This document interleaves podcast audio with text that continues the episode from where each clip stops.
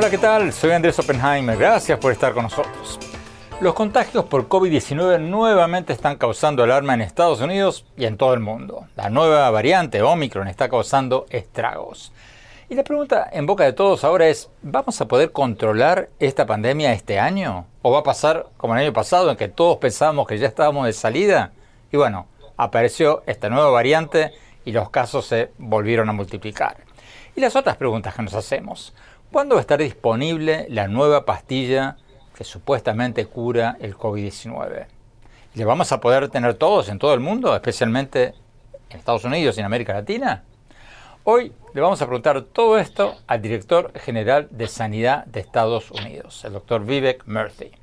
Es una de las máximas autoridades en temas de salud del gobierno de Estados Unidos y está en el centro del combate gubernamental contra la pandemia. Vamos a ver qué nos contesta a estas preguntas. Y después Vamos a cambiar de tema y vamos a hablar de política. Este año van a haber elecciones presidenciales en Brasil, Colombia y Costa Rica. Y si ganan los candidatos de izquierda en Brasil y Colombia, como los vaticinan muchas encuestas, casi toda la región, los seis países más grandes de América Latina, estarían gobernados por presidentes de izquierda. ¿Podríamos ver una nueva alianza continental de países de izquierda como en la época de Chávez o las circunstancias cambiaron mucho y esta vez sería un fenómeno mucho más disperso. Y más tarde en el programa vamos a tener nuestro segmento habitual, el innovador de la semana, donde les presentamos todas las semanas gente que está creando empresas rentables que están tratando de mejorar el mundo. Vamos a presentarles hoy a Adi Beitler, fundador de una empresa llamada Nilus. Es una empresa que le vende comida más barata a la gente de bajos recursos. ¿Cómo lo hacen? comprando comida que es desechada, tirada por los productores, pero que está buena. Un estudio de las Naciones Unidas del 2011 dice que un tercio de la comida producida en el mundo se tira o desperdicia todos los años. Los productores la tiran porque la comida no tiene el color perfecto o, la forma perfecta y entonces no la pueden vender a los supermercados. Y entonces Bater creó esta empresa para comprar comida desechada pero buena y venderla a precios mucho más baratos a comedores en zonas carenciadas. Y su empresa ya recaudó 6 millones de dólares. Está operando en Argentina y en México y este año van a abrir en Guatemala. Una historia fascinante. Bueno, empecemos con el director general de Sanidad de Estados Unidos, el doctor Murphy, Vivek Murphy. Veamos lo que nos dijo.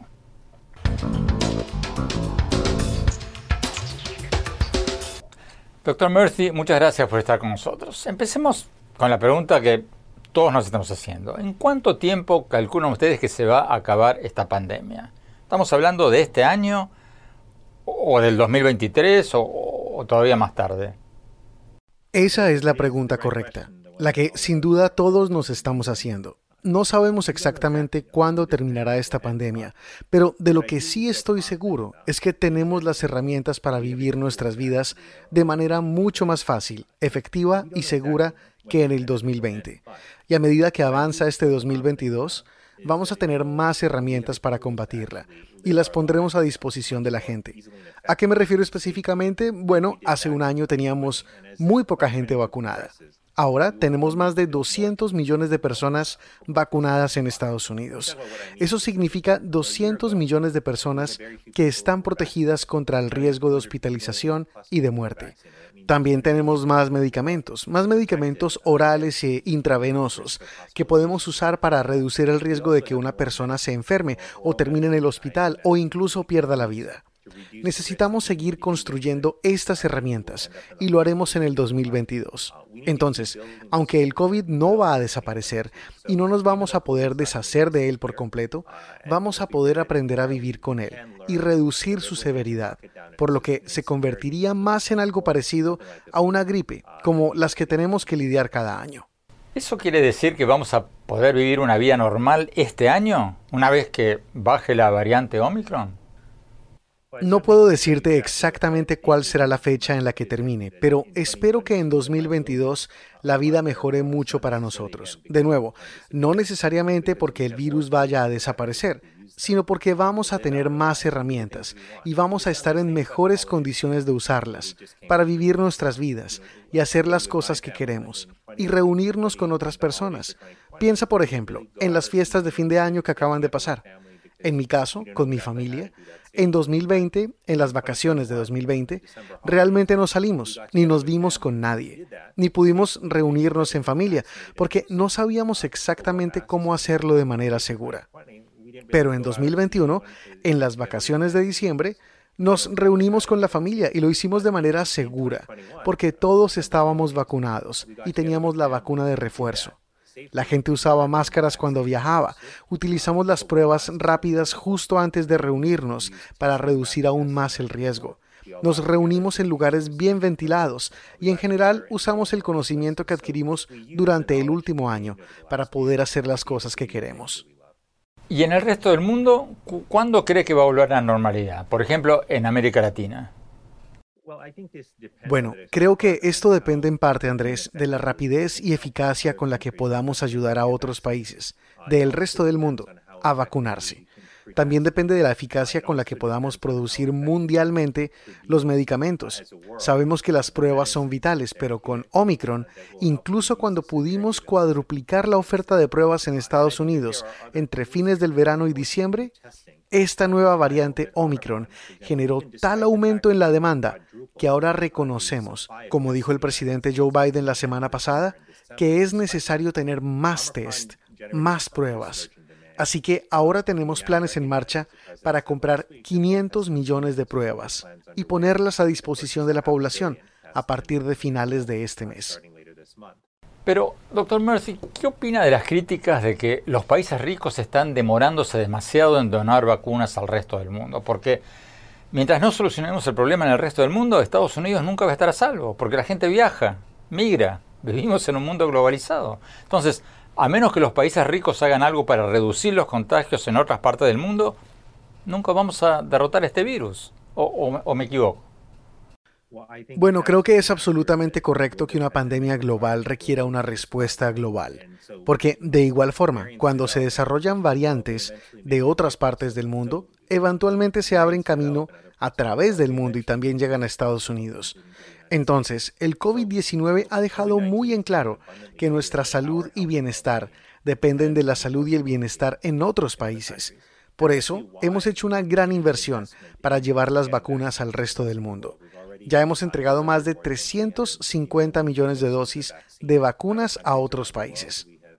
¿Y de ahora en más? Nos hemos comprometido a dar 1.200 millones de dosis adicionales para el resto del mundo y estamos destinando miles de millones de dólares en fondos para apoyar realmente la entrega y distribución de vacunas, porque el solo hecho de llevar la vacuna a otro país no significa que se la vayan a administrar a la gente. ¿Estados Unidos le está dando tantas vacunas como China al resto del mundo, especialmente a los países emergentes, o no? Bueno, en el caso de Estados Unidos, la gran diferencia es que Estados Unidos las está dando gratis. No estamos vendiendo vacunas al resto del mundo o a algunos países. Se las estamos donando. Y la razón por la que lo hacemos es porque creemos que el precio de las vacunas no debería ser una barrera para la salud y la seguridad y vamos a seguir aumentando estas contribuciones, como mencioné antes.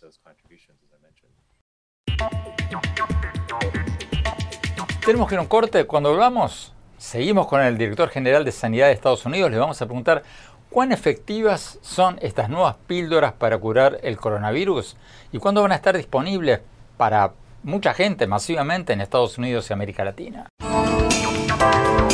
Gracias por seguir con nosotros. Estamos hablando con el director general de Sanidad del gobierno de Estados Unidos, el doctor Vivek Murthy. Estamos preguntando cuándo se va a terminar esta pandemia y qué nuevos remedios están apareciendo para curar el COVID-19. Sigamos viendo la entrevista.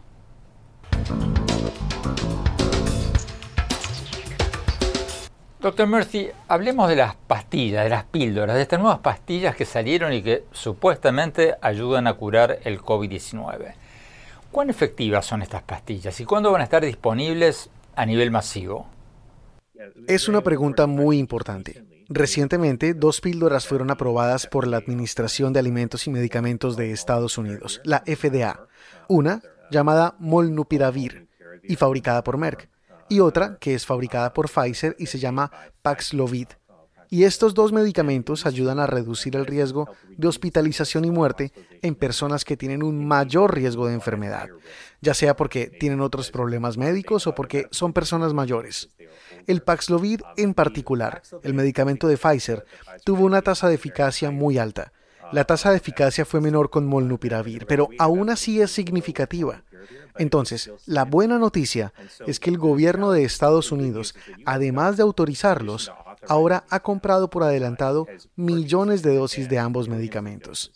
Sin embargo, las empresas deben poder producirlos a tiempo y están tratando de aumentar la producción tanto como pueden. Estamos trabajando con ellos para acelerar esa producción. Pero ¿cuándo van a estar disponibles a nivel masivo?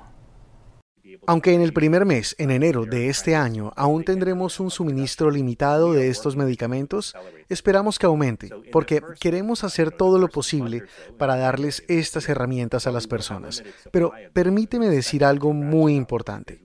Aunque estos medicamentos pueden funcionar para reducir los riesgos, la mejor manera de minimizarlos es vacunándose y recibiendo la vacuna de refuerzo porque sabemos que cuando vemos a los médicos y hospitales, no solo en los Estados Unidos, sino en el Reino Unido, en Sudáfrica y otros países que lidian con el virus, las personas que están siendo hospitalizadas por COVID son predominantemente personas no vacunadas. Así que tenemos que hacer que las personas se vacunen y lo hagan tan pronto como puedan. Entonces, si lo estoy entendiendo bien, usted está diciendo que este mes, en enero, ya va a haber pastillas disponibles para gente mayor o, pacientes de algo riesgo, pero ¿en qué mes van a poder ser distribuidas a todo el mundo?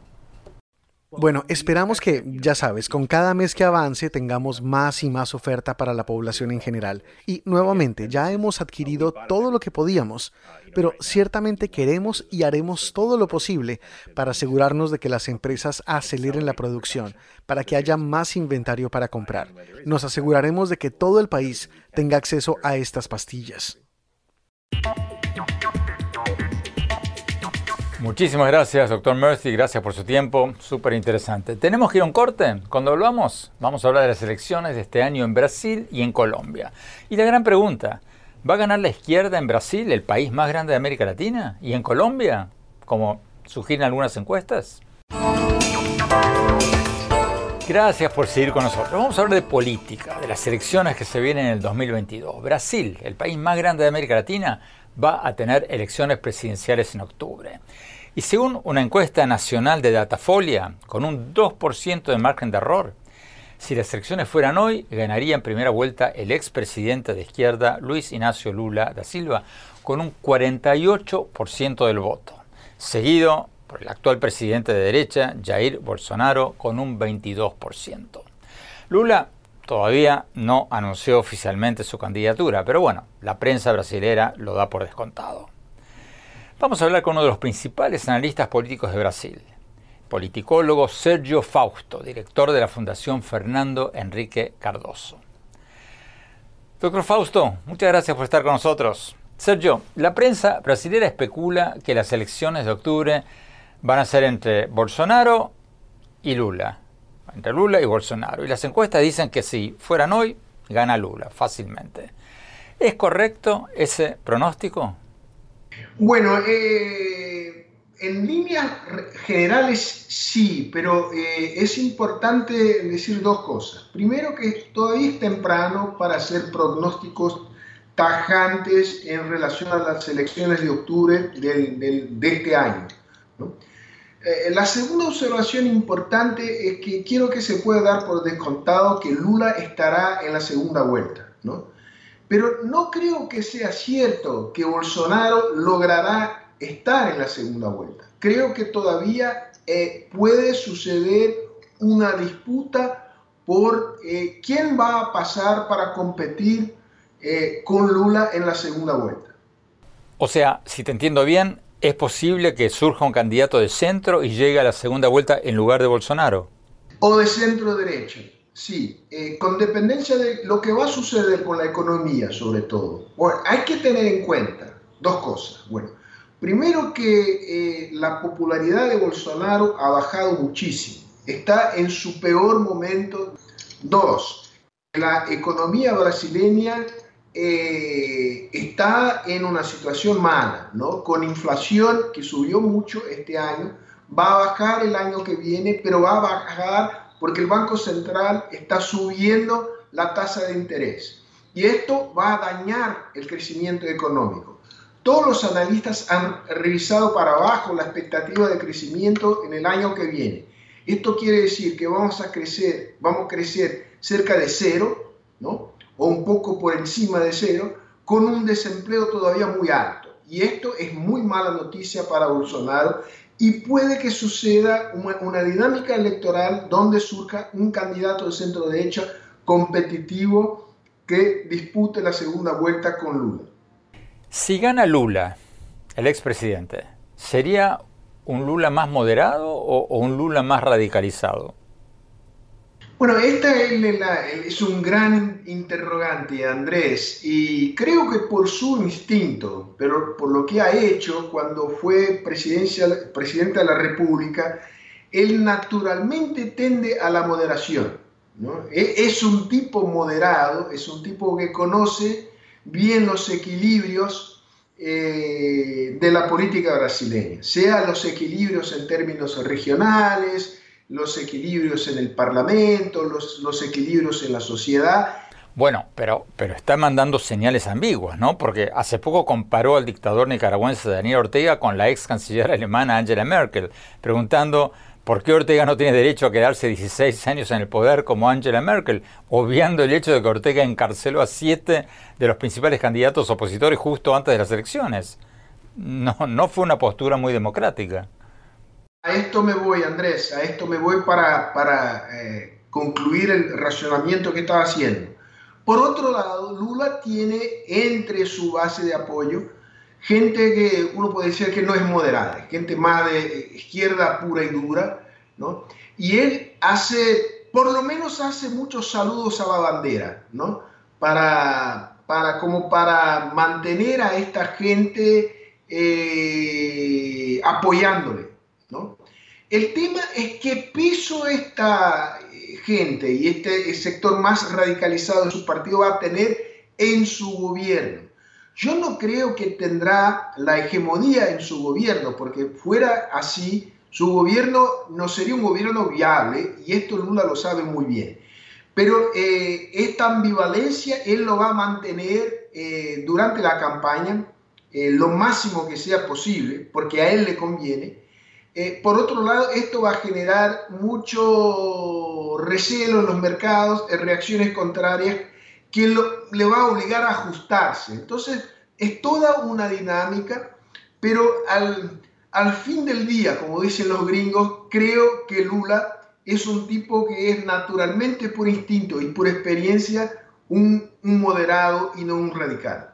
Muchas gracias, Sergio Fausto. Ya vamos a hablar más adelante en el año con las elecciones brasileñas. Vamos a hacer un corte. Cuando hablamos, vamos a hablar sobre las elecciones en Colombia. ¿Va a ganar la izquierda ahí? No se vayan, ya volvemos.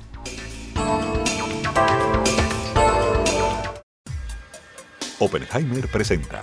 Llega a usted por cortesía de Arcos Dorados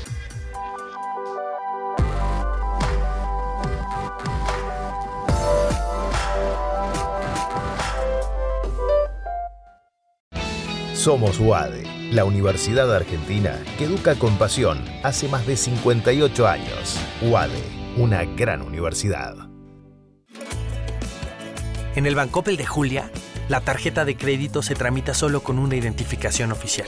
Bancopel, el banco que quiero a mi manera. ¿Sabías que según un estudio de la Universidad de Oxford, casi la mitad de los trabajos actuales podrían dejar de existir en 10 años? La inteligencia artificial llegó para quedarse. ¿Cómo te va a afectar la automatización? ¿Cuáles son los trabajos del futuro?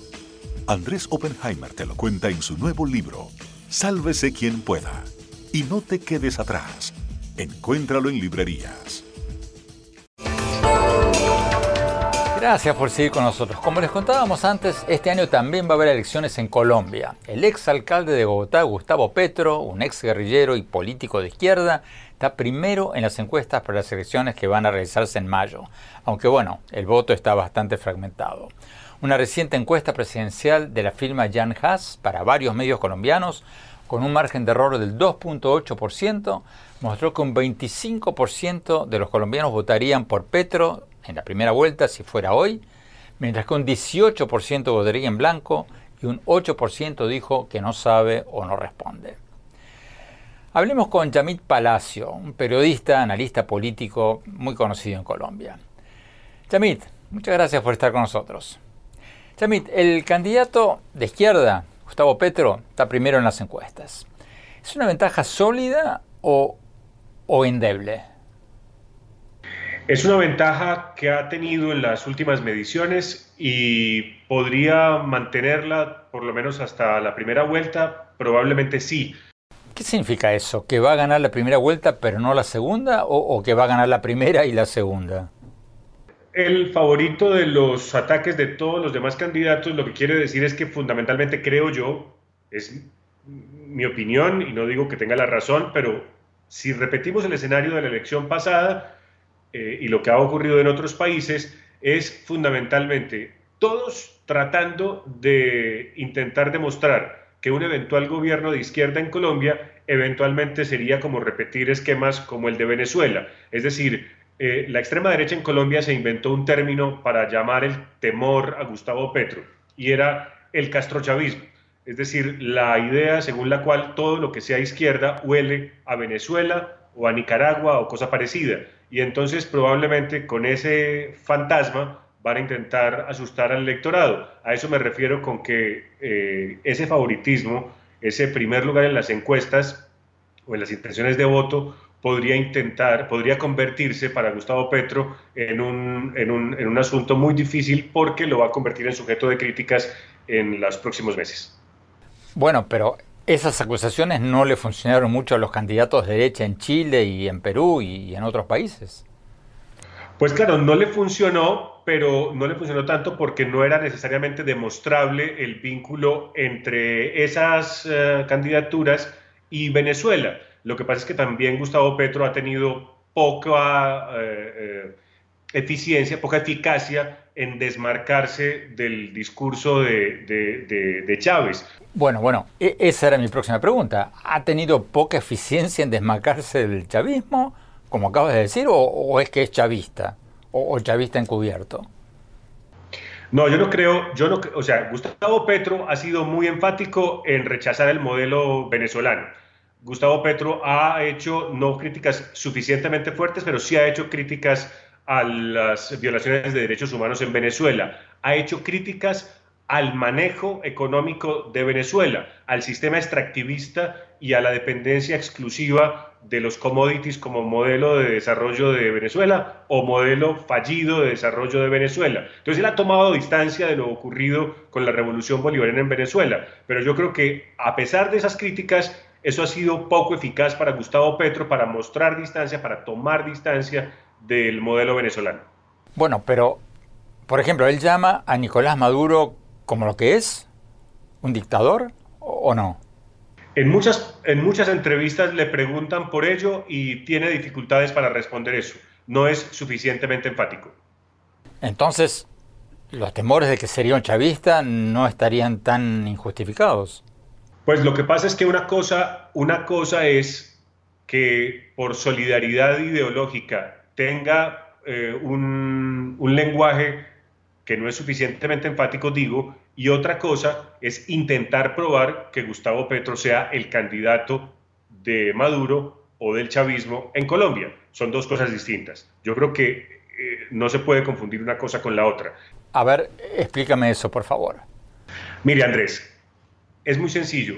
Desde el punto de vista del lenguaje, yo creo que Gustavo, Gustavo Petro sigue teniendo una cierta afinidad ideológica que en el pasado pues lo unía emocionalmente con el chavismo. De ahí a poder demostrar sus opositores que Gustavo Petro es una ficha del chavismo o de la revolución bolivariana en Colombia, me cuesta todavía mucho creerlo porque no hay suficiente evidencia. Entonces, yo estoy hablando, una cosa es en el discurso y otra cosa es en la realidad. En el discurso siento que Gustavo Petro es todavía muy tímido a la hora de tomar distancia de lo ocurrido en Venezuela, pero de ahí a que en la realidad él tenga apoyos y, le puedan demostrar apoyos que provengan del otro lado de la frontera, me parece que eso le va a costar muchísimo a sus opositores. También Palacios, muchísimas gracias. ¿Tenemos que ir a un corte? Cuando hablamos, nuestro segmento El Innovador de la Semana. Les vamos a presentar a un joven que creó una empresa para vender comida más barata a la gente más necesitada y ya recaudó unos 6 millones de dólares. Gracias por seguir con nosotros. Vamos a nuestro segmento El Innovador de la Semana. Un informe de las Naciones Unidas del 2011 dice que un tercio de toda la comida que se produce en el mundo, un tercio, se tira o se pierde todos los años. Hoy les vamos a presentar a Adi Beitler, fundador de Nilus, una empresa que compra esta comida desechada, pero buena, a los productores y la vende a precios más baratos a gente de bajos recursos. Ya está operando en Argentina y México, va a empezar en Guatemala y ya recaudó unos 6 millones de dólares. ¿Cómo lo hace? Veamos lo que nos dijo. El innovador de la semana es presentado por falabella.com. Un nuevo punto de partida.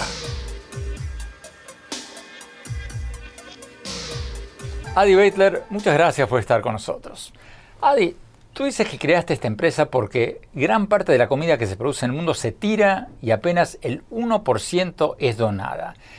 Explícanos, por favor, por qué se tira la comida y por qué no se dona y qué están haciendo ustedes. Con mucho gusto. Eh, hola Andrés, un placer y gracias por la oportunidad. Existe más de un tercio de toda la comida que se produce en el mundo que se desperdicia, a pesar de que está perfectamente comestible. Imagínate eh, efectos eh, como estéticos, una zanahoria torcida, eh, un limón mitad verde, mitad amarillo, o arándanos que están un poquito más maduros que lo normal. Los supermercados o los importadores o los retailers en general no reciben ese producto de parte de los productores y los productores ya no tienen más remedio que, que tirarlo, que desperdiciarlo, porque no consiguen otro canal comercial por donde colocarlo. Todo eso es un tercio de toda la comida que se produce en el mundo. Teniendo más de 2.000 millones de personas que no tienen los recursos para comer un plato de comida sana todos los días, es lo que nos llamó a querer eh, fundar una organización que se dedicara a atar esas puntas entre toda la cantidad de alimentos sanos que se desperdicia necesariamente y la cantidad enorme de personas que no tienen para comer un plato de comida sana todos los días. Pero ¿por qué no se dona esa comida que se tira? ¿Por qué los productores no las donan? Porque tiene costos para el productor. El costo, por ejemplo, de eh, hacer el picking, de hacer la clasificación, de pagar peones que recojan ese alimento, de trasladarlo hasta el centro de donación. Y esos costos en países como Estados Unidos, donde estás vos, tienen incentivos fiscales fuertes que muchas veces facilitan la donación de esos alimentos. Sin embargo, en países eh, de América Latina, donde hay mucha más informalidad, gran parte de los productores no ven un incentivo fiscal suficiente y les cuesta mucho dinero que no tienen eh, poner esa comida a disposición para donación. Entonces se queda ahí tirada, se pudre. Queda en el suelo, correcto, podrida. ¿En qué se diferencia tu empresa de una organización de caridad o una organización sin fines de lucro? En la escalabilidad, nosotros nos dimos cuenta de que si íbamos a pedir esa comida donada, solamente nos iba a llegar un porcentaje muy chiquito, porque justamente los productores no tienen los recursos para donarla. Entonces, nosotros comenzamos a comprarla, porque de esa manera le compensábamos a los productores los costos de poder hacer esa comida disponible. Eso no quiere decir pagársela al precio de mercado como cualquier producto perfecto o de primera calidad pero sí quiere decir compensar en los gastos. Tú dices que el modelo de la donación y el voluntariado no son sostenibles, por lo menos en esta actividad. ¿Por qué? Porque dependen de donaciones, tanto de fondos para eh, sostenerse, así como también del tiempo de personas, de voluntarios. Y no quiero decir con esto que haya una relación exclusiva entre un modelo y el otro. Son perfectamente complementarios. Lo que sucede es que los modelos basados en donaciones funcionan bien para situaciones de emergencia, como lo demostró la pandemia eh, dos, años, eh, eh, pero no alcanzan para que sean sustentables en el tiempo y permitan generar organizaciones que crezcan, que inviertan en tecnología, en investigación y desarrollo y que con eso logren perdurar en el tiempo. O sea, a ver si entiendo bien. Tú dices que no puedes pedirle a un voluntario que vaya a entregar comida a una zona de bajos recursos un sábado a la noche a las 3 de la mañana. No podés decirle a una señora de un comedor comunitario que está esperando que llegue la comida con 60 chicos haciendo cola, que no sabes si vas a poder hacer la entrega del alimento, porque si vas a pedirle a un voluntario que vaya, el voluntario te puede decir que no va a ir simplemente porque no quiere porque no te debe nada más que su voluntad. Sin embargo, cuando vos tenés una organización que tiene empleados, que tiene colaboradores, que paga salarios, que tiene contratos, sí podemos hacer predecible para esos comedores y para esas comunidades que el alimento llegue, llegue en tiempo y forma y que respete las medidas mínimas sanitarias que se necesita con el transporte profesional de alimentos. Adi, tú eres abogado, te graduaste en la Universidad de Montevideo, ¿Cómo pasaste a ser de abogado a, fundador de una empresa para llevarle comida más barata a la gente? En el medio me fui a Harvard y ahí pude llegar a estudiar eh, política de regulación, eh, en, Law and Economics se llama, y ahí es cuando me empecé a meter cada vez más en temas de pobreza eh, y en temas de desarrollo económico. Eso me llevó a trabajar casi 10 años en el Banco Interamericano de Desarrollo primero en Washington y después en Buenos Aires. Entonces me fui adentrando en la problemática de la pobreza y de esto que se llama en Estados Unidos el poverty tax, que es cómo puede ser que las personas más pobres terminen pagando más por las cosas básicas y a partir de ahí que fuimos empezando a buscar soluciones para bajar esos costos de vida para la gente de la base de la pirámide. ¿Qué consejo le darías a los jóvenes que quieren ser emprendedores pero no encuentran la fórmula? Yo creo que hacer un ejercicio eh, mental y emocional para prepararse a vivir con poco y a amar lo que haces por sobre todas las cosas. Creo que las cosas que hemos visto, o yo he visto estos años de, casos de éxito y, casos de fallas, siempre han estado por poner adelante el, éxito, las métricas, que el, disfrute que uno mismo tiene de la actividad de emprender. Yo amo esto por lo que representa, por la, porque hay veintipico de miles de personas hoy que le estamos bajando los costos de vida un 30%, un 40%, y cada persona vale un mundo para nosotros. No sé a dónde va a terminar ni cómo va a salir, pero lo que sí puedo decir es que cada uno de los 65 personas que somos hoy en Nilus amamos estar acá todos los días. Y ojalá todos los que estén pensando en emprender primero se enfoquen en lo que aman, en lo que de verdad les importa y estén dispuestos a pagar cualquier consecuencia que haya que pagar a cambio de poder tener la libertad y el orgullo de tener consistencia entre lo que uno piensa y lo que uno hace con su tiempo. El innovador de la semana es presentado por falabella.com, un nuevo punto de partida. Tenemos que ir a un corte. Cuando volvamos, mi opinión sobre lo que hablamos hoy. No se vayan, ya volvemos.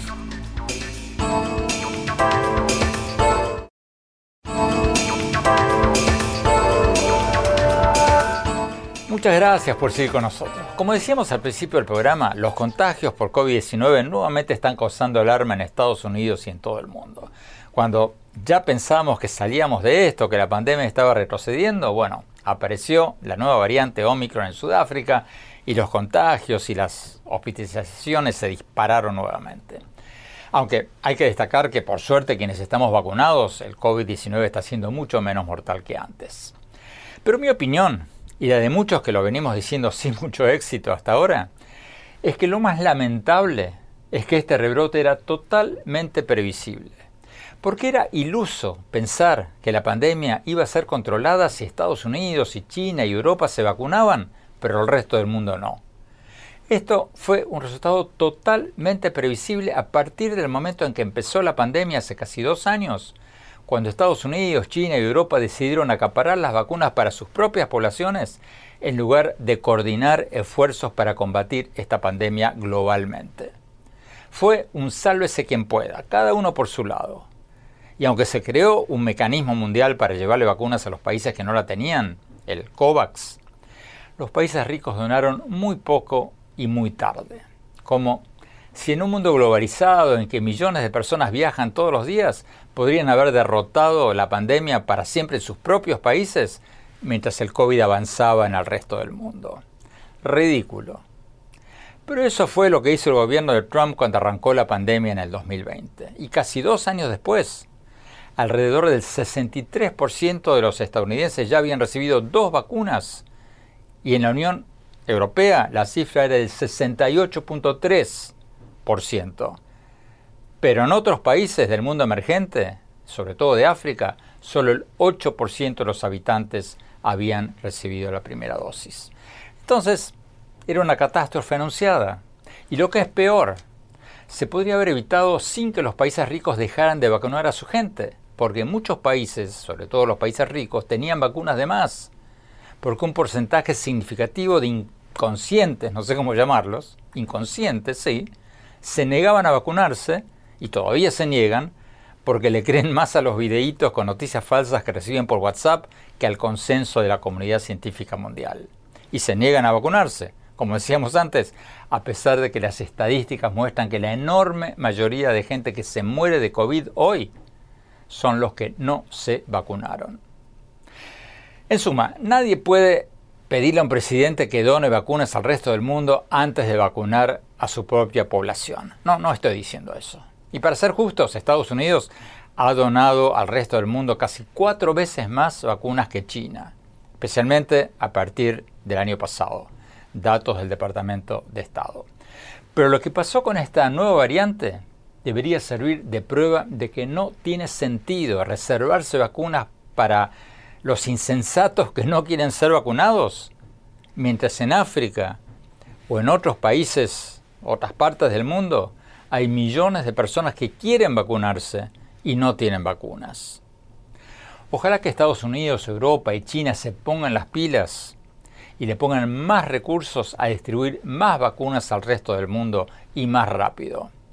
Porque si no, esta pandemia va a ser un cuento de nunca acabar. Esto es un problema global que hay que atacar globalmente. Bueno, se nos acabó el tiempo. Los invito a visitar mi blog en el sitio de internet andresopenheimer.com. Ahí pueden ver mis artículos y programas de CNN. Síganos también en mi Twitter, en arroba Oppenheimer y en mi página de Facebook, Andrés Oppenheimer, y en mi cuenta de Instagram, Andrés Oppenheimer Oficial. Gracias por habernos acompañado. Hasta la semana próxima. Oppenheimer presenta. Llega a usted por cortesía de Arcos Dorados.